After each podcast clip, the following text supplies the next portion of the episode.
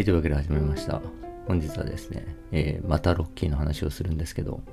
えっと、ね、もうこれ以上ロッキーの話してたらロッキー専門チャンネルになっちゃうぐらいなこと言ってたんですが、あれちょっと待ってよ、まだ話足りねえなと思ってですね、まあ、あの、ちょっともう一回おかわりで言ってみようと思ったんですけど、ちなみにですね、このタイトルの、またまたロッキーだっていうのがですね、まあ意味不明だと思うんですけど、これはその昔のですね、吹き替え版のロッキーですね。でですね、あの、えー、ポーリーの、あの、ポーリーに連れられてですね、えっ、と、ロッキーが、あの、エイドリアンの家に入った時にですね、エイドリアンがびっくりして奥の部屋のにドアを閉めて、えー閉じこもるんですけど、その閉じこもったドアをですね、えっ、と、ノックしながらエイドリアンに話しかけるっていうシーンがあるんですよね。でですね、えっ、と、それでですね、あの、狭間道夫さんのね、その吹き替えで、えーノックに合わせてですね、ロッキーだって言って、ゴンゴンゴンって3回のノックですね、ロッキーだって言うんですけど、で ですね、えっと、それでもなんか、なんか、あの、出てこなくてですね、もう一回ノックするところでですね、またまたロッキーだって言ってノックするんですよね。という、もうなんていうんですかね、昔の吹き替えあるあるというか、あの、アドリブ入れすぎだろっていうあの、やつがあってですね、まあ、それはすごい好きなんですけど、えーそこからですね、えーいただいて、ちょっとこのタイトルにまたまたロッキーだっていうのを入れさせてもらったって感じなんですけど、まあですね、まあ、その話はどうでもよくて、えーあれを見ましたね、ロッキー4の再編集版というか、の、あの、ロッキー VS ドラゴンを見てですね、まあ、すげえ面白かったですね。でよくよく考えたら、スクリーンでロッキー見るの初めてじゃんと思ってですね、あの、小学生の時、近所に映画館なかったので、えーロッキーシリーズは全部見れずにですね、で、大人になってからロッキーザ・ファイナルあったんですけど、死ぬほど忙しい時でですね、えー行けなかったと。で、でよくよく考えても、クリードはね、あの、映画館で両方見てますけど、えーロッキーを映画館で見たら初めてだって言って見たんですけど、まあ、めちゃくちゃ面白かったですね。でですね、まあその元のね、ロッキー4からその、えーロッキー VS ドラゴンって、まあかなり再編集、あの、かなりのシーンを入れ替えてるんですよね。でですね、あの、まあそれも面白かったんですけど、まあ、その話はまた後にかな。あの、ロッキーのそれまでの1、2、3の、えーいいとこの話っていう話をまたつらつらしたいんですけど、えーですね、ロッキー1で、まあ、やっぱ見返した時にですね、もうここは胸を打たれるなと思ったのはですね、あの、えーエイドリアンを初めて自分の家にあげるとこなんですよね。その、初めて初デート行ってですね。で、そのまま、うちに上がれよってあげてですね。で、すっげえ汚い家にあげるんですよね、ロッキーが。でですね、そして、こう、おもむろにタンクトップ一丁になるんですよね。そのでですね、こう、ものすごい、こう、セクシャルな空気感出してきてですね。で、エイドリアンはもう本当いつでも帰れるようにですね、あの、入り口のところに立っててですね、あの、やっぱ私帰るわ、みたいな感じですね。ちょっと、大丈夫か、これ、みたいな、その、なんていうか、若干こう、あの、無理やり感出てないかって、ちょっと一瞬不安になるんですけど、まあ、あの、ですね、でもなんかこう、ロッキーが、ちょっとキスしていいか、みたいなこと言ってですね。で、二人でキスして、えっ、と、その、倒れ込むんですけど、そこがですね、もう本当ロッキーの、ものすごい汚い部屋のですね、ものすごい汚い入り口のドアの、なんかもう本当にこう、なんだろう、もうめちゃくちゃ狭いですね。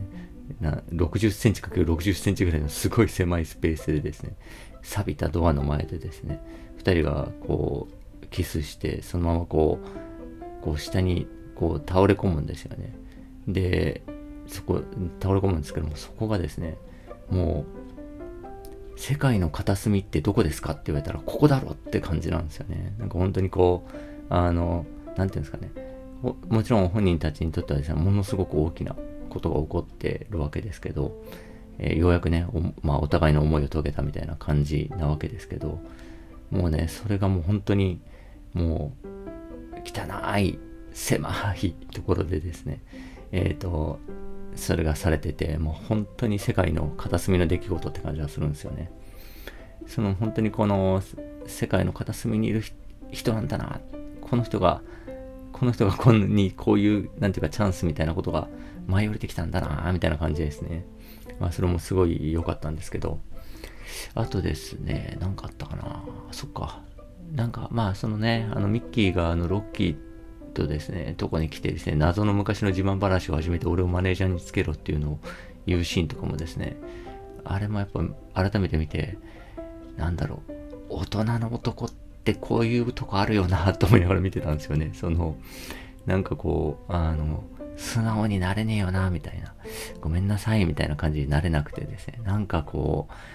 う、なんか強がって、なんかこう、なんね、強がったり、ちょっと茶化したりしながらですね。なんか普通にごめんねとかですね。頼むとかですね。なんか言えずに来る感じ。そういうことが言えないおじいちゃん。みたいな感じがですね。あなんともこう人間臭くていいなっていうふうに思ったですね。あとですね、えっと、まあ、ロッキーのね、その制作の話ですよね。そのロッキーを作った時のスタローンがいかに、こう、なんていうか、な追い,、ね、追い込まれてる状態から、その脚本一つで自分の主演を勝ち取ってですね、金ない中で撮影したみたいな話してたんですけど、まあ、有名な話で、そのロッキーのあのトレーニングシーンで街走ってる時っていうのは、あの、もちろん誰もですね、えー、ロッキーっていうかスタローンの存在知らないので、あの、フィラデルフィアのね、まあ、すごいこう、あの、汚い、なんか市場みたいなところを走るシーンがあるんですけど、そこはですね、あの、カメラが回ってて、その、えー、ちょっとですね、あの、シャドウとかしながら、あの、上下、あの、スウェットの男が走ってるんで、あの、多分街行く人、街の人たちは、なんか、あ、なんかボクサーの、あの、ドキュメンタリーでも撮ってんのかなみたいな感じですね。あの、みんなこう、あの、本物のボクサーと勘違いしてるんですよね。でですね、えっ、と、で、そんな中、その市場を走ってたらですね、おじいちゃんが、へい、ボクサーって言って、リンゴをこう投げて、ロッキーがそれを受け取って、あの、かじるシーンがあるんですけど、あれも完全にその、実際に出来事なんですよね。その、あの、なんていうか映画を撮るっつってそれを撮ってるわけじゃない。まあ、ゲリラ撮影みたいな感じなんで、あ、なんかボクサー頑張ってなんかカメラついてんな、みたいな。うん、つって入ってリンゴを渡したっていう、まあ、実際に出来事をですね、そのまま映画に使ってるんですよね。で、なんですけど、それがですね、ロッキー2だとですね、あの、同じようにロッキーがそのトレーニングシーンが始まって同じようなコースを走るわけですけど、これはね、やっぱ感動するのが、あの、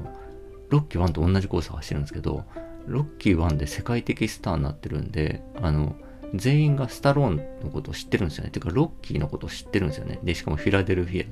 アの英雄というかね、フィラデルフィアがその舞台なんで、そこで走ってたら、おい、ロッキーいるじゃんみたいな感じですね。あの、みんなが、うわ、ロッキー、ロッキーっつってですね、あの、すごい声援かけてですね。で、子供が走ってついてきてですね、最終的に1000人ぐらいついてきて、あの、ずっとね、あの、ロッキーバンドはですね、一人で走ってた、あの、コースをですね、あの、何千人もう何千人とか言い過ぎかな、でも千人ぐらいはいそうな感覚なんですけど、千人ぐらいが走ってついてくるっていう、あの、シーンになっててですね、まあもうね、こんな、あの、朝のトレーニングのたびにですね、こんな人間ついてきたら大変だろうとは思うわけですけど、まあこれがですね、その、なんていうか、いいんですよね。その制作のですね、裏を知っていると、その、ね、ワン撮ってた時は、誰にも気づかれなかった。あの、本物のボクサーだと思われてたスタローンがですね、本当ロッキーがいるぞって言ってみんなが走ってついてきてるわけですよね。だから、ある種のこのドキュメンタリーなんですよね、そこは完全な。その、映画の手法として、えーえー、街を走ったらみんながついてきたっていうのは、まあ、その自然発生的なことを収めてるっていう意味でもドキュメンタリーですし、あの、そのスタローンがですね、ロッキー一作で、えっ、ー、と、世界的なスターダムに上り詰めて、それを、えっ、と、もう誰もが知るロッキーになったんだっていう場面であるっていう意味でも、まあ、ドキュメンタリーなんですよね。だからロッキー2は本当そこはすごいいいなと思って、毎回あのシーンは本当グッときちゃうんですけど。でですね、あとあの、あ地味に今回見て、あ、こ、こいつもいいキャラしてんなと思ったのが、あの、アポロのトレーナーですね。アポロの、まあ、黒人のトレーナーがいるんですけど、でですね、アポロってそのもう世界チャンピオン、まあモハメド・アリがモデルなわけですけど、世界的チャンピオンで、あの、もうすでにすごい大金を稼いでるみたいな感じなんで、周囲にですね、ビジネスマンみたいなのがいっぱいついてるんですよ。マーケティング担当者とかですね、えー、いっぱいついていて、あの、で、ワンの時からですね、あのこのロッキーと戦うっていうのも、まあ、これは面白い企画ですね。宣伝企画を考えねばみたいなことを周りの人たちが言っていると。なんですけど、あの、そのトレーナーの人はですね、多分まあ何もアポロがまだ何者でもない時から見てるぐらいな人だと思うんですよ。子さんなんですよね。でですね、えっと、えー、なんていうかな、その商売じゃなくて、本当にアポロのことを考えてるし、アポロの試合のことを考えてるんですよね。だからワンでも、あの、みんながこう宣伝案どうしようかってアポロとかもあの一緒になって宣伝のあのアイディアとかを考えてる時にですね一人そのロッキーの試合を見てですねあの試合とか練習風景を見てこいつはマジだぞとかって言ってちょっと警告をしたりしてるんですよね。でですねあのそれでロッキー2でまあアポロがですね1でそのえー、アポロは勝ったものの、なんていうか疑惑の判定だろう、あれロッキー勝ってるだろって言われてることにですね、我慢がならなくなって、えー、もう一回ロッキーと再戦したいっつって、その引退をもう表明していたロッキーをですね、なんとかリングに引きずり上げようとするみたいな。って時に、あの、で、もうすごい、あの、テレビとか使って、口汚くあ、煽ろう、罵ろうみたいな。そしたら上がってくるんじゃねえかみたいなことをですね、アポロが言ったら、えー、周りの宣伝マンとかは止めるわけですよね。それはちょっとブランディング的によろしくないのではとかですね。あと、その、いや、もうアポロさんはもう勝ったんですし、もう、あの、あのね、無名選手にいつまでもこだわってる理由ないですよ、みたいな感じなんですよね。で、えー、もうね、はい、次ね、行きましょうね、次、次に、みたいな感じなんですよ。だから一言で言っちゃうと、えー、なんだろう、金を生むガチョウというかね、金を生むガチョウに対してですね、誰も本当のことを言ってくれないっていう、ちょっとこの裸の王様ポジションになりつつあるんですよね。周りがみんな、そのビジネスマンばっかりに固められて。っ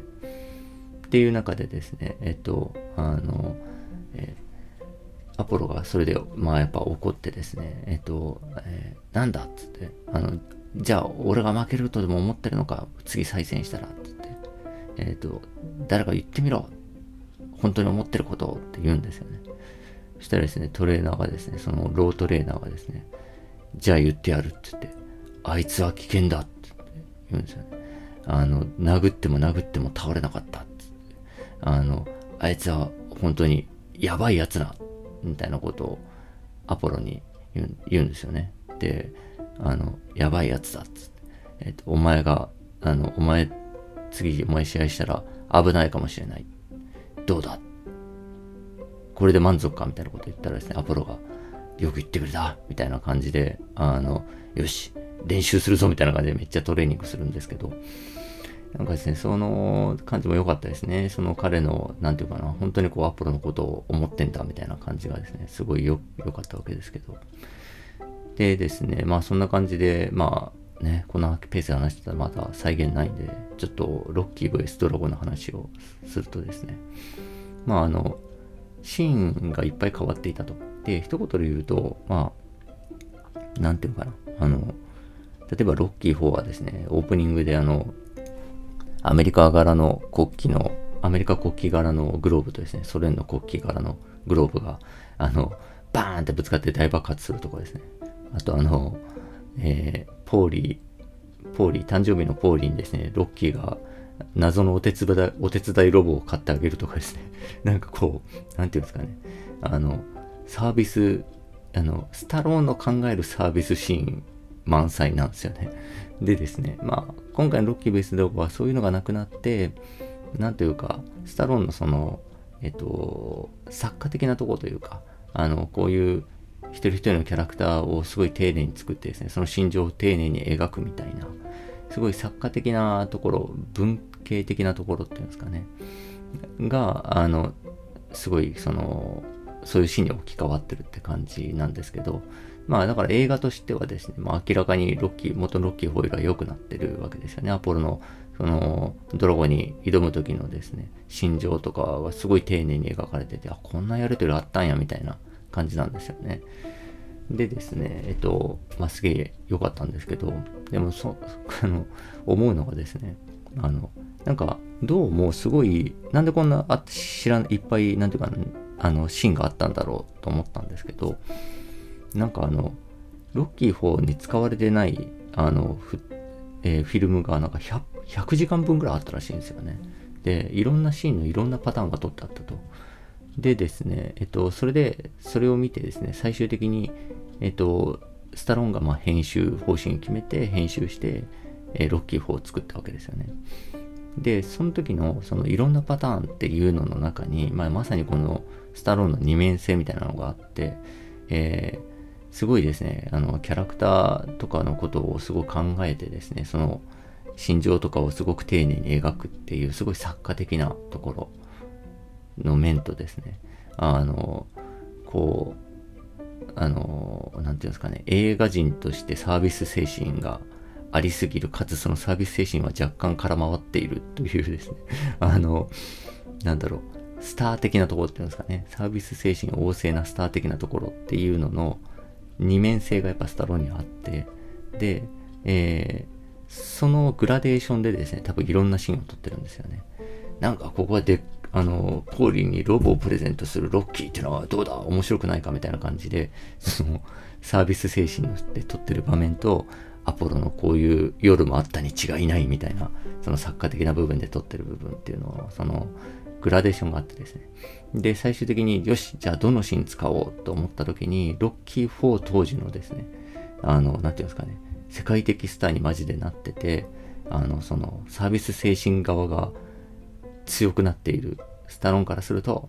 これはもうちょっとアポロのそういうちょっとしみったれたシーンよりは、やっぱポーリーにロボをプレゼントするシーンだろうみたいな感じで、えっと、ロッキー4は編集されていて、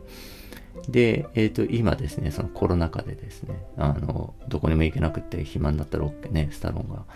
もう一回あれ使ってちょっとやろうかな、つって言って、えー、しみじみと編集したのが、今回のロッキーブエストロゴで、そっちはですね、ものすごくその、スタローンの文系的なというか作家的な部分が出てるんですよね。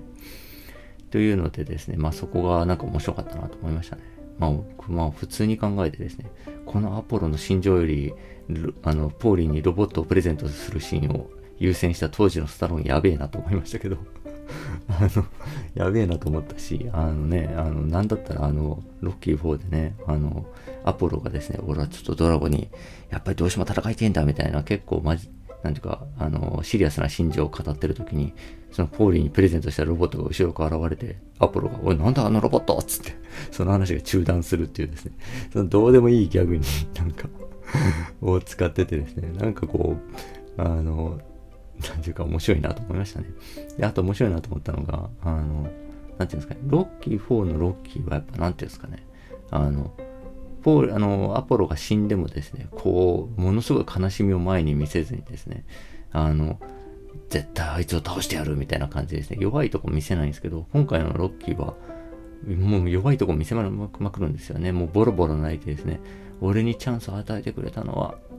あいつ、彼だけだったって言ってですね、もうお葬式でボロボロ泣くんですよね。で、なので、なんかその、これもやっぱロッキーというかスタローンの二面性だなと思うんですよね。その、そういうですね、人の弱いところっていうのを、やっぱり描ける、そこに気づける、なんていうか、あの、感受性というか、そういう心を持ってるんですけど、でもやっぱりマッチョにですね、強く、あの、やっぱ強く見せないとなっていう部分とっていうのがあってですね、ロッキー4を撮ってた当時のスタロンは、やっぱり弱いとこ見せらんないなって思ったんだと思うんですよね。で、今は、今のスタローンは、なんかその、いや、ロッキーのこういう弱いとこがやっぱり素敵だよな、いいよなっていうふうに思ってそっちを選んだんだと思うんですよね。っていう感じですね。なんかすごくそのスタローンの二面性ですよね。まあ僕そういう二面性本当に好きでですね。なんか、かつ、なんていうんですかね、スタローンはその二面性に苦しんでるというか、あの、なんだろうな、なんかこう、あの、まあ大体ですね、スタローンのそのキャリアが落ちる時っていうのは、えー、サービス精神が暴走し始めた時なんですよね。あの、サービス精神に暴走し始めて、ね、なんか、やっぱりスタローン、スタローンのこういうところが見たいだろう、世界中のみんなは、みたいな感じでですね。いや、違うみたいなことが、その、まあ起こるわけですよね。その、ジャッジ・ドレッドっていうですね、顔を仮面で隠しているアメリカンヒーロー、アメリカンコミックのね、ヒーロー主演で映画化するときに、あの、どうだろう？観客はみんなこんな仮面よりも俺の顔を見たいんじゃないかつってですね、仮面被らないみたいな、ね、ダメだろうみたいな。あの、そういう、こう、感じのね、あの、って言って、こう、キャリアが落ちていくわけですけど、まあそういうですね、なんか、ね、あの、スタローンのそういうところは素敵だなというふうに思いましたね。というわけで、本日は以上です。ありがとうございました。